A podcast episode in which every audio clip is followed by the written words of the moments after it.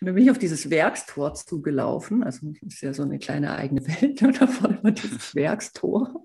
Und ich dachte nur in dem Moment, okay, entweder du gehst jetzt raus aus dem Konzern oder du gehst nicht mehr raus. Hallo und herzlich willkommen zu Turning Points. In der Reihe Turning Points sprechen wir mit GestalterInnen über Wendepunkte, kritische Situationen und besondere Projekte. Wir schauen hinter die Kulissen des Designprozesses und lernen von den Strategien anderer DesignerInnen. Ich bin Josh Corner und mit mir im Call ist Martin Ehlers. In dieser Folge sprechen wir mit Eileen Mandier. Über Umwege ist sie in der Gestaltung gelandet. Sie machte unzählige Projekte für einen sehr bekannten schwäbischen Autohersteller bzw. dessen Tochter Movil. Mittlerweile berät sie Leaderinnen im digitalen Zeitalter. Wir haben das Interview an einem Montagnachmittag aufgenommen. Eileen befand sich während des Interviews in ihrem erst kürzlich gekauften Hof in der Bretagne. Bevor es losgeht, noch ein kleiner Hinweis. Turning Points ist eine Reihe im Format Plus Design Podcast. Abonniert ihn gern, ihr könnt ihn überall finden, wo es Podcasts gibt. Wir haben noch mehr Turning Points in der Pipeline, aber dazu später mehr. Jetzt erstmal viel Spaß mit Eileen Mandier.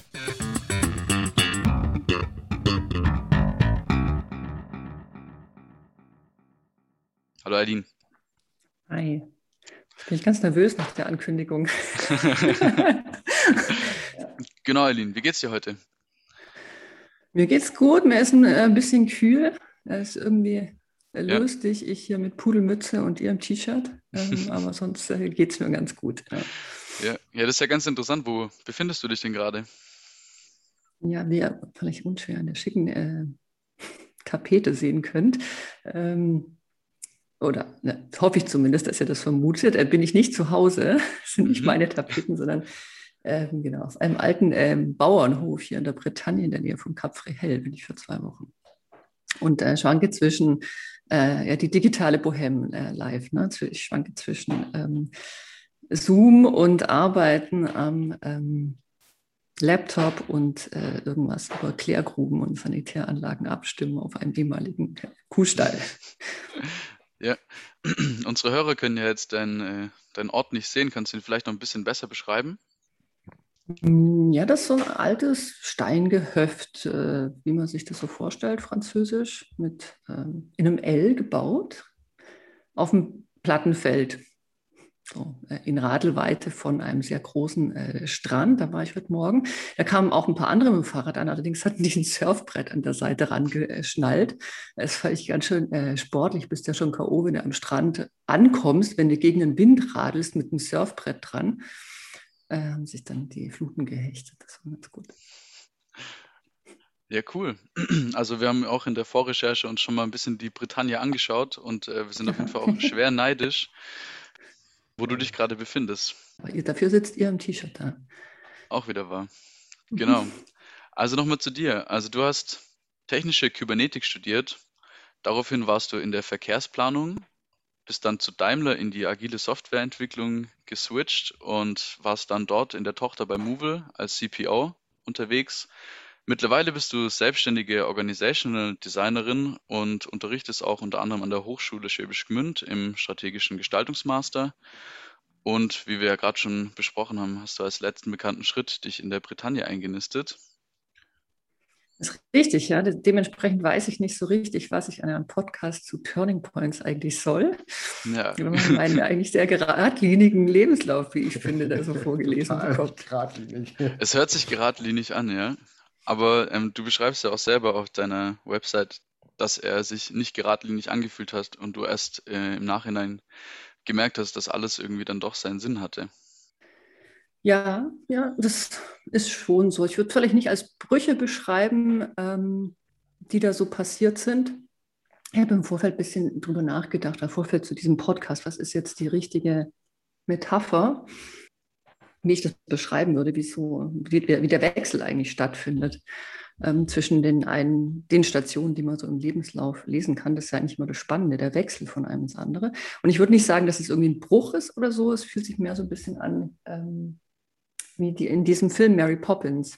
Ich weiß nicht, ob ihr den gerade so vor euch habt. Auf jeden Fall, äh, da gibt es ja immer so der Wind, der dreht. Ne? Es ist so, und dann äh, kommt sie und hat da irgendeinen Auftrag und dann irgendwann ist es halt irgendwie wieder gut und dann dreht der Wind wieder und dann merkt sie, dass es Zeit ist, irgendwie zu gehen. Und ähm, das ist dann auch nicht so eine Hauruck-Aktion, das deutet sich schon irgendwie an und so. Und so fühlt sich das bei mir oder hat sich in den einzelnen Wechseln oft so angefühlt und meistens, also bei mir ist nicht der Wind, der dreht, sondern irgendeine Person, die auftaucht. Das weiß ich zwar dann erst, ich weiß nicht in dem Moment, wenn ich die Person treffe, dass sich sowas anbahnt, aber ich weiß es rückblickend. Mhm. Dann, dann wenn es passiert ist, dass es mit der Person zu tun hatte. Ist es dann eine positive oder eine negative Begegnung? Es gab schon beides, aber überwiegend sind schon Menschen, die mich irgendwie faszinieren, ne, die auch irgendwie ähm, eine Seite, ein Interesse von mir oder eine Seite von mir, eine Perspektive in mir wachrufen, die ich vorher nicht hatte oder die ein bisschen äh, nicht so ähm, vordergründig war, vielleicht. Und die dann irgendwie ein bisschen lauter wird und ne, das, so die, die, lauteste Stimme im, äh, was weiß ich, Musikstück dann wird für eine Zeit lang. Also und? keine Ahnung, äh, was weiß ich, äh, von angefangen von meinem äh, Mathelehrer in der Schule, der mich irgendwie fasziniert hat, wie der da unterrichtet hat und auch irgendwie ähm, dufte Typ war. Und dann war ich ganz äh, Mathe interessiert und habe dann irgendwie gesucht, was kann man mit Mathe machen außer Versicherung. Deshalb bin ich in diesem Ingenieurdingens gelandet. ähm, ja, und dann kam wieder irgendein Prof, der mich dann Richtung Verkehr und so. Also meistens ist es schon positive Figuren, ja hast du dann ein gewisses Feeling, das sich dann entwickelt? Also du, du merkst dann irgendeinen gewissen Punkt und hast dann vielleicht einen Aha-Moment. Also du sagst zwar diesen Turning-Punkt, der ist fließend, aber wann merkst du, dass der Fluss zu fließen beginnt? Am meisten ist es schon so, dass ich wirklich angefixt bin von irgendeiner neuen Thematik. Also ich bin schon auch so ein Rabbit Hole-Typ. Also wenn mich was interessiert, dann ja, ja geht es richtig los mit Recherche und so. Und dann muss ich mir ganz viel Content reinschaufeln. Ja, keine Ahnung, ich denke vielleicht auch, ich muss erstmal ganz viel wissen, damit ich überhaupt mitmachen darf oder ähm, behaupten, sagen kann, hallo, ich möchte auch mitmachen. Und daran merke ich das so, dass sich da irgendwas Neues anbahnt. Das ist fast ein bisschen äh, so wie Fernweh dann. Ne? Es gibt so die, die Heimwehphasen und die Fernwehphasen. Und wenn das Fernweh so einsetzt, das ist so, das ist ein gedankliches Fernweh, das merke ich dann schon mittlerweile so. Heißt das dann, du, du fühlst dich sicher oder fühlst dich gut in einer Situation, wo du eher unsicher bist? Oder wo es Unsicherheiten gibt? Weiß ich gar nicht, ob ich das so. Also Unsicherheit ist erstmal schon Stress. Ja? Also wenn ich jetzt zum Beispiel nicht weiß, ob ich als Person akzeptiert bin, ähm, na, ne, ob ich bin ja auch, keine Ahnung, äh, bin ja auch ein ziemlich schüchterner Mensch und so. Also das ist jetzt nicht prinzipiell, was ich sage, das, das mag ich, ne? wenn jeder praktisch irgendwo beweisen muss und keiner mag mich, das mag ich nicht so. Aber ähm, ich mag Situationen, in denen ganz viel möglich ist. Und da ist so die Unsicherheit, die man so, muss ich vielleicht ein bisschen in Kauf nehmen dann. Ich mag so dieses äh, bisschen, bisschen Ungewisse, man weiß noch nicht richtig, was es ist und die Lernkurve ist eben am Anfang so steil und das ist irgendwie schön. Mhm. Und das wechselt sich aber auch ein bisschen ab. Also ich meine, nur jetzt Content reinschaufeln und wenn ich dann was weiß, dann irgendwie weiter zum nächsten. So ist es auch nicht ganz, würde ich sagen. Also ich mag das schon dann auch eine Zeit lang wirklich zu wirken in einem Feld. Also irgendwie Content reinschaufeln und dann wieder irgendwie was raussetzen und was materialisieren und dann daraus irgendwie was machen. Das ist schon so ein bisschen so, das sind so unterschiedliche Phasen. Vielleicht, wenn man so von so einer Reise äh, zurück nach Hause kommt, will man auch nicht gleich wieder los. Sondern erstmal so, so, ein, so ein Thema einarbeitest, ist das, ist das schon bevor du dich entschieden hast, dass du dorthin gehen wirst?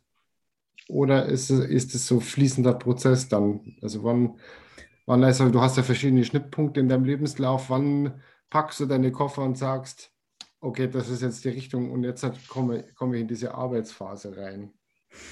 Hm, also irgendwie Nee, bei mir ist es irgendwie anders. Ich, wenn es ein Muster gibt, ich versuche natürlich jetzt vielleicht auch ein bisschen ein, ein Muster zu finden, äh, in diesem Podcast jetzt, ich weiß, das Leben ist natürlich nicht ganz so mh, hm, clean, wie ich das jetzt hier versuche zu erzählen, aber wenn es ein Muster gibt, ist es eher so, dass ich so ein Gefühl habe, ich will erstmal weg. Hier ist irgendwas beengt oder ich will weg und dann muss ich mich erst muss ich mehr Freiraum schaffen. Es braucht sozusagen diesen, diesen Void, diesen White Space überhaupt erstmal. Also so war es zum Beispiel da, als ich dann irgendwann gemerkt habe, okay, also ich, hier muss ich jetzt weg äh, von diesem schwäbischen Autobauer nach einer tollen Zeit auch. ähm, das war einfach wichtig, auch erstmal zu kündigen, weil ich mich sonst gar nicht bewegen konnte und dann ganz viele Eindrücke mich einprasseln zu lassen und dann vielleicht mit einer groben thematischen Richtung und dann kommen meistens irgendwie die Projekte oder die Jobs und dann ist es eher so, dass ich erstmal viel zu wenig weiß und dann in medias res in irgendeiner Rolle bin äh, und dann ganz viel auch daran lernen muss. Also die, die Rolle findet mich dann irgendwie. Mhm. Du schreibst auch auf deiner Website, vor ein paar Jahren habe ich meinen Corporate-Job gekündigt ohne Plan. Wie war die Zeit danach? Oder wie hast du dazu gefunden, wo du jetzt, wo du jetzt bist? Naja, also erstmal war es wirklich irgendwie so, es war ja eine, eine sehr intensive Zeit bei einem großen Automobilkonzern. Ich wollte eigentlich nie zum Automobilkonzern, das kam auch irgendwie äh, halt durch eine Begegnung. Und da war es ja eine kleine Tochterfirma und die aufzubauen, das war toll. Und dann wurde das aber irgendwie stabil und es hat sich so ein bisschen angefühlt, dass das Baby jetzt erwachsen ist und dass man mal loslassen muss. Und dann habe ich das, das habe nicht nur ich gemerkt, sondern das hatten auch Leute in diesem Konzern bemerkt, weil dann kamen nämlich ganz viele Anfragen aus diesem Konzern, aus dem Mutterschiff. Und ich war da beim Mutterschiff in der Konzernhauptzentrale und hatte da irgendwie ein Gespräch für irgendeinen, was weiß ich was, Posten da. Und ich weiß noch, wie ich dann nach diesem Gespräch raus bin. Es hat sich auch eigentlich alles gut angehört. Irgendwann noch ein nächster Managerjob und so. Und dann bin ich auf dieses Werkstor zugelaufen. Also das ist ja so eine kleine eigene Welt da vorne war dieses Werkstor. Und ich dachte nur in dem Moment, okay, entweder du gehst jetzt raus aus dem Konzern oder du gehst nicht mehr raus. Also, weil die Statistik ist ja auch, dass die Leute, die länger als sieben Jahre da sind, davon gehen nur noch zwei Prozent. Mhm jemals aus diesem Kosmos. Und ich habe so wirklich das Gefühl, ah, da ist das Tor, jetzt muss ich, jetzt muss ich hier einen Abzug machen, sonst äh, passiert das nicht mehr. Und ja, dann, ich, ich weiß nicht mehr, woher eigentlich jetzt die Idee kam oder nicht. Ich wollte dann, ach ja, ich wollte dann mich mehr konzentrieren auf, ähm, das hatte ich schon das Thema, dass ich mal weg vom eigentlichen Content wollte und mehr auf dieses äh, organisatorische Thema, also wie baut man eigentlich Firmen, damit die funktionieren und tolle Produkte machen. Das, das war so mein Hauptlearning da aus dieser Zeit, dass das eigentlich auch sehr wichtig ist. Und darüber wollte ich viel lernen. Und dann hatte ich mir überlegt, ich, ich arbeite ja mal einen Monat, ähm, äh, zwei Monate und dann reise ich einen Monat. Unter anderem halt Coaching-Ausbildung machen. Ähm, genau, hat mir das Jahr irgendwie so in so Zyklen gepackt, keine Ahnung. Das ja, und das hat tatsächlich auch damals geklappt, dass ich dann auch in dem Monat äh, Freelancer-Arbeit hatte oder in den zweien. Und so war das erstmal. Also ich hatte mir irgendwie so ein bisschen so eine Art Learning Journey aufgeschrieben. Ich wollte eine kleine Ausbildung machen und dann habe hab ich irgendwie eine große Studie angefangen, mir da irgendwie vorgenommen. Ich habe ich auch gemacht, 20 Firmen da aufgerissen und 100 Leute interviewt und so. Hm. Also Content reinschaufeln. Ne? Und nebenher irgendwelche Projekte gemacht. Ja, so war das. Wo, wo begegnest du dann eigentlich diese Menschen, die dich da ein bisschen in die neue Bahn bringen? Also laufen die dir zufälligerweise über die, über die Straße oder begibst du dich an, gewissen Or an gewisse Orte? Hm, das ist eine gute Frage. Also im Prinzip, wie das zustande kommt. Also es ist schon meistens irgendwie in dem Wirkungsfeld, in dem ich bin, ähm, sind es dann irgendwie so, es sind meistens Begegnungen, bei denen man nachher denkt, ja, okay, wir hätten uns tatsächlich auch nur genau an dem Ort treffen können. Anders hätten sich die Bahnen nicht getreuzt als in diesem Seminar oder in, in diesem einen Workshop oder auf dieser Reception bei der Konferenz oder so. Also die Orte sind nicht spektakulär, aber es sind irgendwie so schon so äh, unwahrscheinliche Zusammenkünfte, sage ich mal. Hast du ein Beispiel dafür? Jetzt will ich natürlich irgendwas total Tolles sagen, aber sie sind eigentlich gar nicht toll und nicht so außergewöhnlich. Es sind eher so, okay. Ähm, das muss nicht immer alles mit Fancy sein. also es ist, ist, eher so, okay. Äh, wir hatten damals, irgendeiner hatte damals auch so einen Coach engagiert und der hatte gar nichts mit mir zu tun. Das war irgendwie aus der Personalabteilung, hm, aber den habe ich dann irgendwie ganz klassisch in der Raucherecke getroffen. Und dann irgendwie mit dem öfter gesprochen, was der eigentlich irgendwie Cooles macht in unserer Firma, was mit mir nicht so zu tun hatte oder so. Ich meine, jetzt müssen wir überlegen, ob ich, ob das, weil hing jetzt nicht alles mit dem Rauchen zusammen. Ich rauche ja nicht mehr, sonst wäre das blöd, dann würde das in Zukunft nicht mehr passieren. Nee, oder wie gesagt, auch so Conference äh, Receptions irgendwie bei einer Konferenz gewesen und danach irgendwie eingeladen worden und dann da irgendwie an der Bar oder irgendwie so, ne, ähm, oder auf irgendeinem ja, ein bisschen esoterischen Yogi-Seminar oder. Hast du irgendwie eine Methode, wenn du in so einer Unsicherheit bist, dass du das dann einfach auf dich zukommen lässt? Also bist du dir dann sicher, dass das passieren wird, dass jetzt, da kommt jetzt irgendwie was Neues? Ja und nein. Also im Prinzip ja. Also auch bei meiner Freelancer-Tätigkeit ist meine Methode, ähm, Sales zu machen, auf meiner Terrasse in Stuttgart zu sitzen und warten, bis jemand anruft. Äh, also tatsächlich bin ich von dem her auch ähm, überrascht, dass das überhaupt funktioniert, aus dem Netzwerk sozusagen. Aber es funktioniert auch lange nicht so gut, wie immer alle Leute glauben, ne, dass ich jetzt, was weiß ich, wie viel verdienen würde, wie damals bei dem Konzern und so als Freelancerin. Ich verdiene schon weniger und mache auch weniger. Also, und es ist manchmal nicht einfach, das auszuhalten zu denken, ja, da kommt schon was und es wird schon Resonanz geben und so. Das sind immer so, da habe ich manchmal zwei, drei Tage irgendwie dann schon auch so Zweifel. Mhm. Aber irgendwie lernt man auch mit der Zeit, dass das irgendwie vergeht. Ich würde fast sagen, als ich wirklich äh, jung war, also ne, so direkt nach dem Studium und so, da war ich noch viel stärker immer im Kompetenzbeweis. Ich muss auch zeigen, dass ich das kann und was ich vorweisen kann und ich hoffe, mich nimmt irgendwer und so. Und das hat sich dann ein bisschen verwachsen.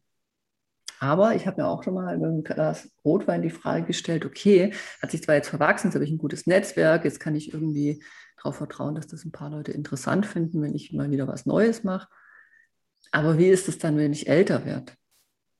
Muss ich irgendwann unter der Haube sein?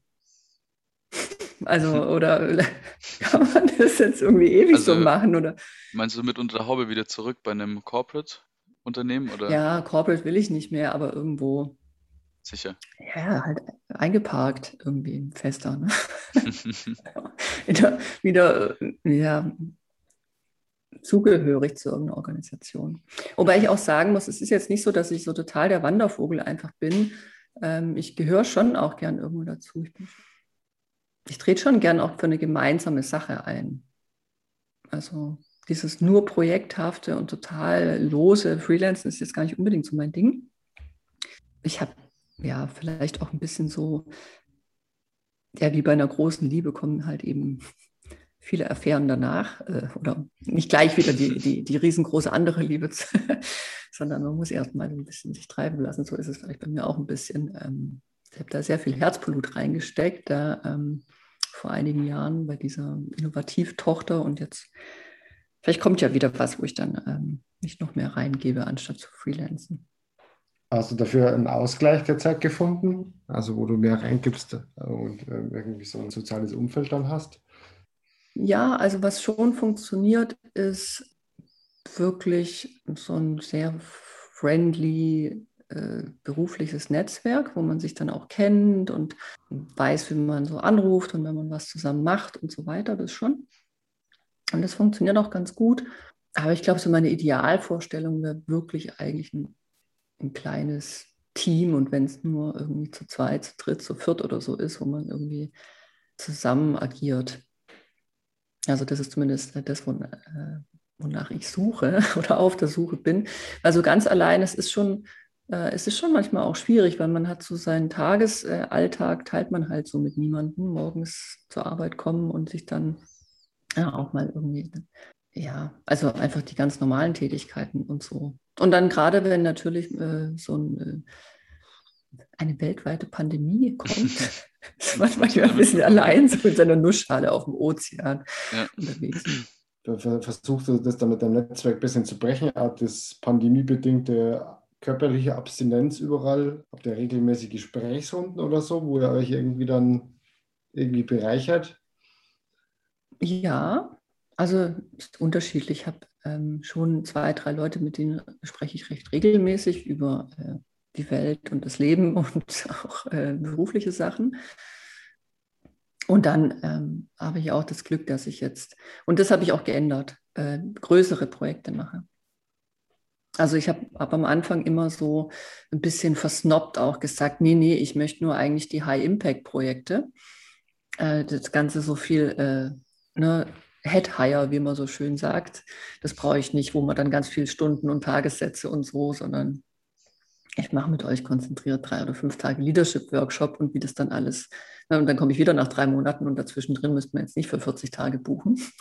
Und ähm, das habe ich ein bisschen geändert, den Zuschnitt der Projekte, einfach auch, weil es so einen ganz netten Alltagsbuzz dann gibt.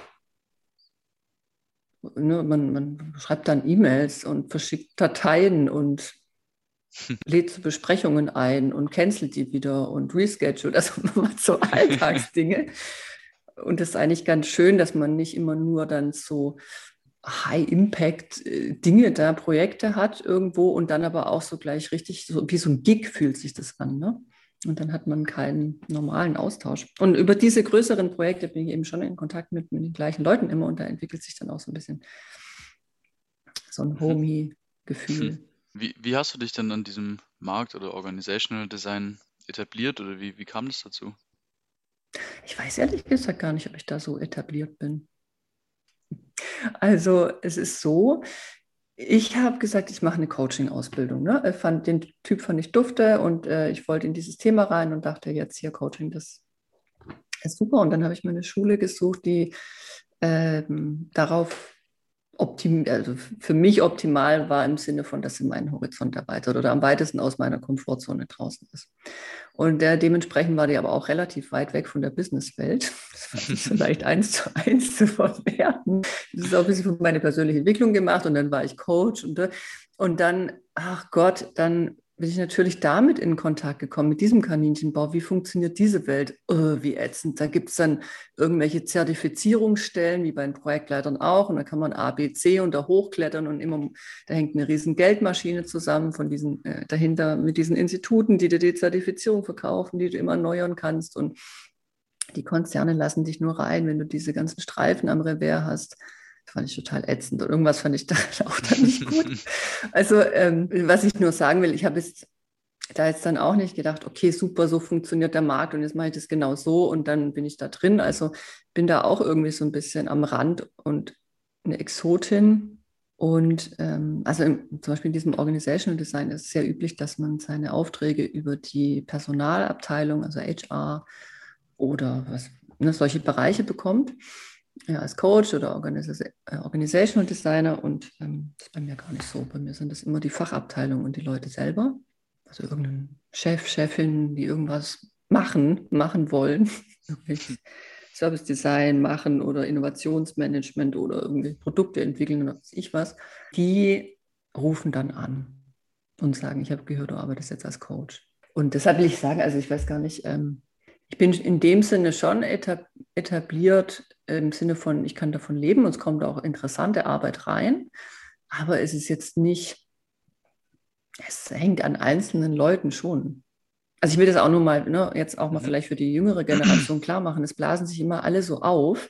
Ah, hier Riesenkunden und da Riesenkunden und für die haben wir auch schon gearbeitet und das sind teilweise eins, ein, zwei Personen, die man irgendwo kennt die an irgendeinem Geldhahn sitzen in der Firma und wenn die wechseln, dann kennt einen da niemand mehr und dann hat sich mit dem etabliert sein. Also ich bin ja keine große Agentur. Aber vielleicht ist es auch ein bisschen speziell für diese, für dieses Genre. Man hat ja jetzt nicht so viel Visuelles oder was man ins Portfolio packen kann, so handfeste Ergebnisse. Und das ist wahnsinnig viel über Beziehungen. Ne? Wenn man da irgendwo arbeitet, hat es den Menschen gefallen, sind die weitergekommen und die empfehlen das dann. Was beschäftigt dich dann gerade in der letzten Zeit so? Beruflich meinst du? Mhm, ja. ja was, was mich beschäftigt oder fasziniert, also ich ne, versuche ein bisschen meinen Space auszuloten. Da gibt es jetzt wahnsinnig viele Arten, wie du da im Organizational Design arbeiten kannst also total äh, super strukturiert und die Firma wird umstrukturiert und Kosten werden gespart und hier ist das Excel. Das eine Extrem, das andere Extrem ist irgendwelche, wir machen einen Stuhlkreis und werfen uns den Redeball zu. Also das ist nur zwei Dimensionen dieses, dieses Spaces, ja. Und ich bin, bin auf der Suche nach meiner Ausdrucksform da immer noch. Und da, was mich daran beschäftigt, ist, ich möchte gerne mehr auch in so Zukunftsdialoge gehen, wo es, wo es nicht so immer nur so, okay, wie ist die neue disruptive Innovation? Wir wollen ähm, das Uber für ähm, Tierpflegeprodukte werden oder so, so Käse. Ne? Also ähm, und jetzt hier Design Thinking Workshop und Problem Solving und irgendwie und was die nächste Cash Cow, sondern eben halt, wie kann man das schaffen, dass man irgendwie über wichtige Dinge auch langfristig nachdenkt und wie kann man das methodisch äh, ermöglichen, wie kann man das vielleicht auch also mir geht es ganz viel um Dialogräume. Ne? Was, sind, was sind Methoden, was sind Artefakte, was sind ähm, gestalterische äh, Mittel wie Ausstellungen und so weiter, die Interaktion und Gespräche ermöglichen, wo dann auch eine Veränderung irgendwie passiert.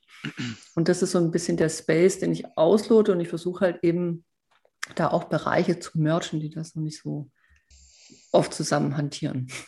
Also ein bisschen aus dem Workshop, Facilitation-Bereich, aber auch ein bisschen aus dem Ausstellungsdesign und solche, solche Sachen zu mischen. Ja. Und das ist aber, alle, wie ihr merkt, ist es noch ziemlich im, es hat sich noch nicht so gefunden, die Form. Das aber ist noch ziemlich jung, das Pflänzchen.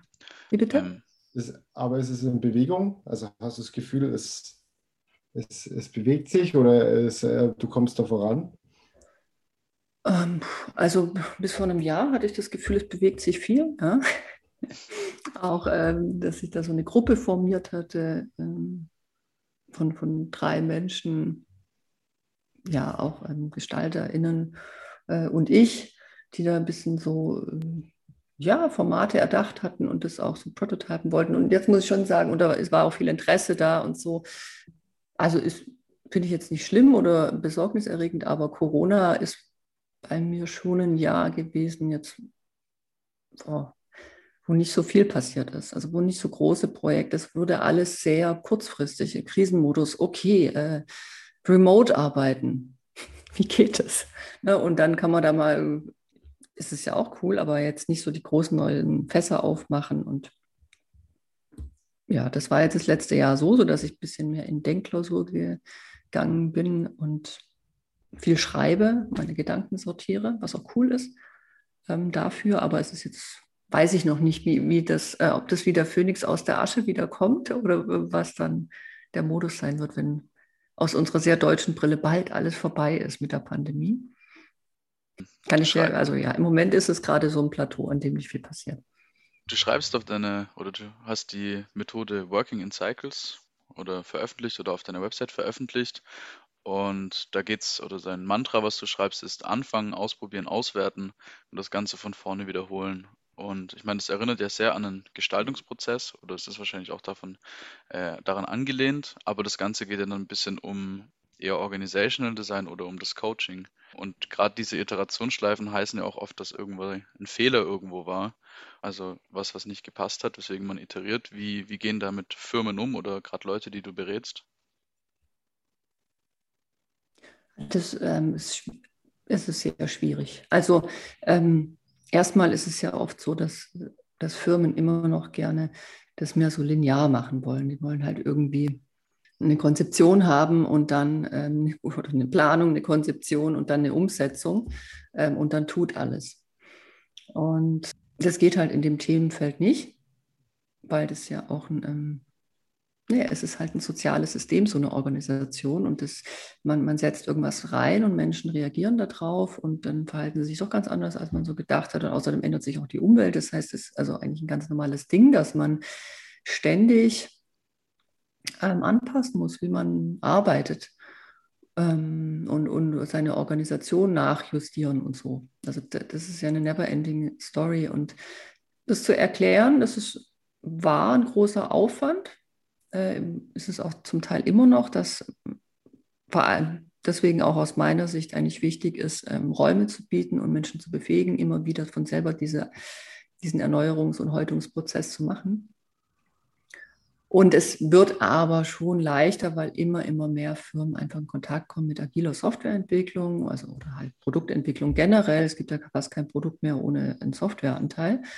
Und ähm, da ist es ja irgendwie sehr etabliert, dass man irgendwie in Zyklen arbeitet und sprintet. Und das sickert langsam ein, irgendwie, dass es schon Sinn macht, dass nicht alles, dass man nicht alles von Anfang an wissen kann und so. Und das hilft enorm.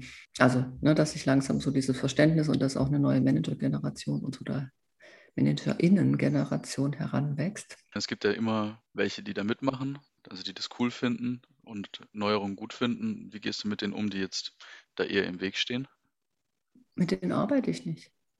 nicht im Sinne von, die sind doof oder so. Sagen. Das, ich stelle mir das so vor wie ja, so ein, so ein gibt es ja auch diesen ja, ist der Gartner Hype Cycle oder was, wenn man so ein äh, Produkt einführt. Und es gibt halt irgendwie die First Mover und dann die Early Adopter und dann, was weiß ich was, die Early Majority oder Follower oder, na, ihr wisst, was ich meine. Und so läuft es ja da auch. Es gibt irgendwie ein paar inspirierte, motivierte und die wollen das von ganz alleine.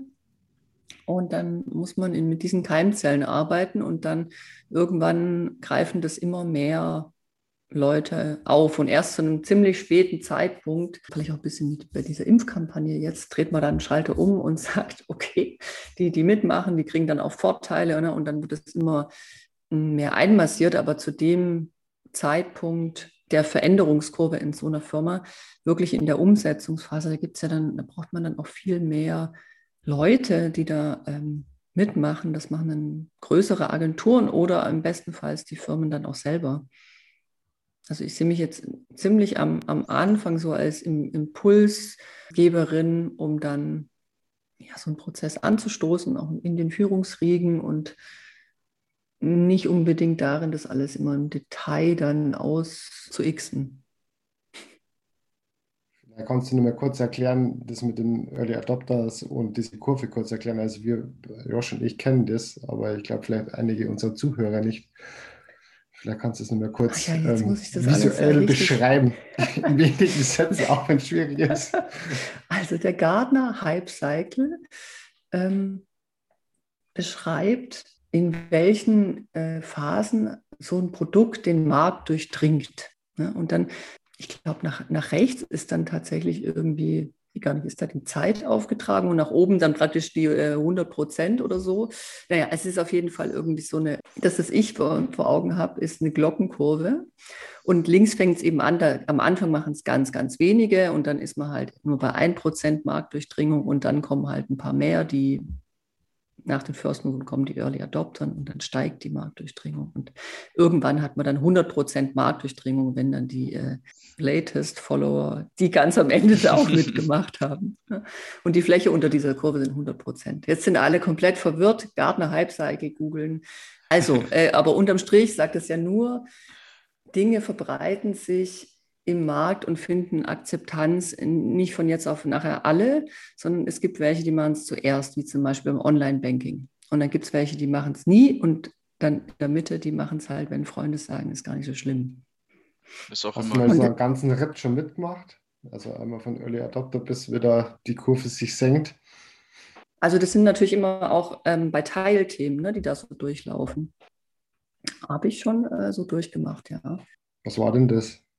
Das war zum Beispiel, dass wir ähm, Slack eingeführt haben bei der Tochterfirma dieses Automobilkonzerns. Das klingt jetzt nach keiner großen Sache, es war eine ziemlich große Sache, weil wir auch die äh, interne Kommunikation äh, nur noch darüber gemacht haben und E-Mails abgeschafft haben intern und die Dinger ja public waren und so. Also ne, so von wegen Hoheitswissen und die Chefinnen wissen immer alles zuerst und entscheiden, wem sie welche Informationen weitergeben. Er nimmt ja extrem viel Macht von einer Stelle, nämlich den hm, ManagerInnen und, und tut sie an eine andere Stelle, nämlich ans Fußvolk sozusagen, dass die das alle wissen und jeder halt selber entscheidet, was er wissen muss. Und das war eben schon so, dass wir das in einem Team zuerst gemacht haben und die damit arbeiten haben lassen, die da sehr bereitwillig waren. Und als dann interessanter Content drin war, haben wir die gefragt, das auch ein ganz kleines bisschen schmackhaft gemacht, äh, könnt ihr eure Channels public machen? Weil ein leeres Slack begreift keiner. Ne? und dann Einladungen formuliert, dass das mehr machen und irgendwann reicht es dann mit Einladungen nicht mehr, sondern dann muss man Vorteile für Geimpfte anbieten. Und dann irgendwann muss man äh, ja, Strafen oder Nachteile machen für die, die es nicht mehr machen. Also so der, bei der Slack-Einführung, dass es einen Punkt dann gegeben, wo dann die im, in der Umgehung so begriffen haben, dass das, dass das was bringt. Weil erst gibt es ja Widerstand wahrscheinlich. Kannst du das an einem gewissen Ding festmachen oder vielleicht an einem Satz? Hm, also was praktisch die, die Hürde war, zum einen, übrigens haben das immer nur die ManagerInnen gedacht und nicht die äh, MitarbeiterInnen, hm, dass die Menschen überflutet werden mit Informationen und zu blöd sind, sich selber auszusuchen, was für sie relevant ist. Ähm, was ich immer total witzig fand, weil ich meine, Menschen finden sich ja auch mit dem Internet zurecht, ohne dass ihnen jemand vorkaut, was sie darin konsumieren sollen und was nicht und ihnen platzt nicht der Kopf. Aber okay, also das war ein Problem und das hat sich dann eben immer innerhalb der ersten Woche aufgelöst, weil die erste Woche tritt man noch allen Channels bei und dann tritt man allen Channels wieder aus, weil man denkt, oh mein Gott, das ist irgendwie alles nicht. Und äh, das konnte man dann mit Zahlen ziemlich schnell belegen von diesen ersten Testgruppen, dass genau das passiert. Man abonniert alles und dann sagt man, pff.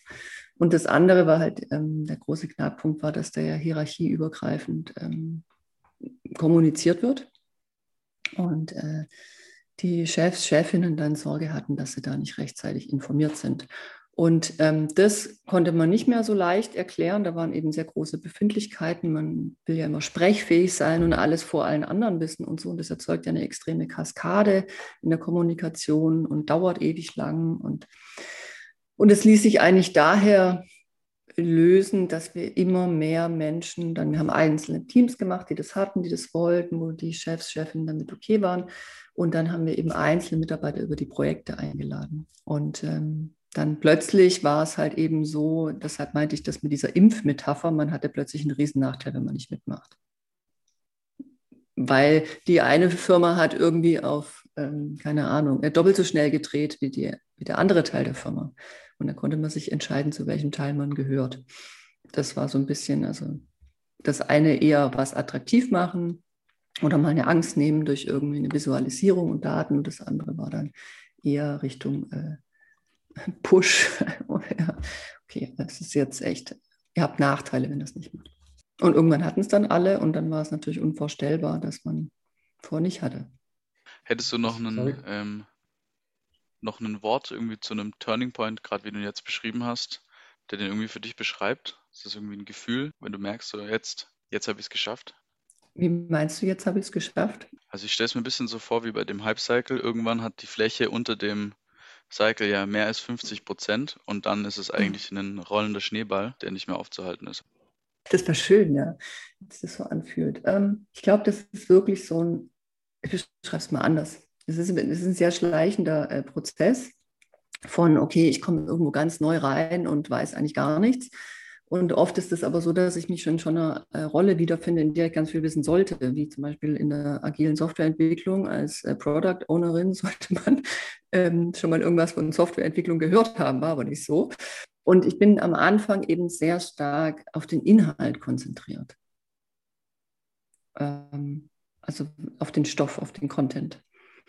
Und äh, das merke ich dann irgendwann, wenn ich mal wieder so ein bisschen reflektiere oder so mal eine kleine Auszeit nehme, dass die Dinge, über die ich anfange nachzudenken, mehr so die menschlichen Dinge sind, die, die Grautöne dazwischen. Äh, wie kann man, äh, keine Ahnung. Also am Anfang, als ich zum Beispiel Moderation gemacht habe, war ich total auf der Agenda und wie viel Uhr haben wir und sind wir jetzt noch äh, im Zeitplan und wie geht die Methode und wo sind die Klebepunkte und so.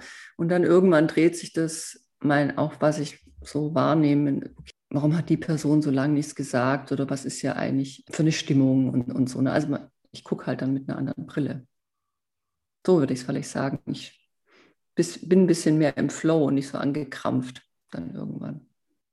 Aber ein Wort, das waren jetzt ganz viele Worte. Hm. Okay, vielleicht einfach, ähm, es fühlt sich dann an wie meine äh, grünen Chucks. Und die fühlen sich an wie? die sind einfach total, ich, ich denke gar nicht daran über nach, dass ich die anhabe. Die sind einfach total natürlich wie an meinen Fuß gewachsen. Also quasi wie wenn man einen Schuh eingelaufen hat. ja, genau so. Und halt, er ist noch nicht ausgelatscht, aber eingelaufen, ja. So fühlt sich an. Das ist vielleicht keine schlechte Metapher. Ähm, wir, wir hatten noch drei, drei Fragen an dich. Mhm. Die werden allen gestellt tatsächlich. Mhm. Und unsere erste Frage an dich wäre mal, was ist ein Risiko, dass sich dass es lohnt einzugehen? Hm. Da fallen mir viele ein, weil jetzt ähm, muss ich eins sagen, nur eins? Nö, du kannst ja zwei sagen. Also, okay. also ein Risiko, jetzt nicht so äh, galaktisch äh, groß, aber mh, mm, trotzdem super wichtig, finde ich. Ein Risiko, das sich lohnt einzugehen, ist auch beruflich Schwäche zu zeigen. Weil das macht ganz viel Kleber, also menschlichen Kleber. Also wenn, keine Ahnung, dieser blöde Smalltalk, den man so hat, wenn man im Seminarraum morgens ist, bevor das alles anfängt. Und dann kommt jemand rein und sagt, ah, wie geht's heute Morgen und so. Und dann sagt man vielleicht sogar als Facilitator, äh, Moderatorin von dem ganzen Event, die da beauftragt wurde von einem Kunden, uh, nicht so gut, ich bin ganz schön nervös. Das sind hier viele Leute und die Stimmung ist ein bisschen aufgeheizt. Und ähm, dann entwickelt sich oft ein Gespräch, da erinnern sich die Leute noch ganz lange dran, weil das selten ist. Das ist vielleicht im studentischen Kontext gar nicht so unüblich, aber in der Berufswelt gibt es es ja eigentlich nicht. Da haut man sich ja immer die Taschen voll. Und meistens sagt die äh, andere Person dann, oh, also wie, fast wie erleichtern, dass jemand mal Real Talk macht, äh, dann auch irgendwas, ähm, was gerade irgendwie blöd oder schwierig oder wie auch immer ist. Oder vielleicht auch schön, aber halt persönlich. Und ich würde sagen, was sich auch auf jeden Fall lohnt, ist vielleicht weiß ich gar nicht, in eurer Generation nicht so ein Thema, wie es vielleicht noch in meiner ist, ähm, sich zu trauen, nicht auf Geld zu optimieren im Leben. Also vor allem als Freelancer nicht jeden Auftrag annehmen, nicht alles angenehm, was geht. Auch, auch einen abzulehnen, auch wenn man nicht weiß, hm, wann kommt der nächste. Ja, das hört sich noch einen guten Rat an. Also ich hoffe, dass, dass, dass, dass das einige äh, beherzigen, weil ich glaube, vor allem Gestalterinnen neigen dazu, sich gerne zu überfrachten. Ja, total. Ich meine, ich mache auch Dinge, die, die ich nicht machen will, weil ich auch irgendwie mein Geld brauche oder so. Es geht nicht nur darum, dass ich mir hier Cherrypicking, das meine ich nicht, aber so, wenn sich irgendwas, wenn irgendein Störgefühl da ist, auch mit dem Kunden vielleicht, so, einfach zu vertrauen und zu sagen, nee, ich werde überleben, ich mache das nicht.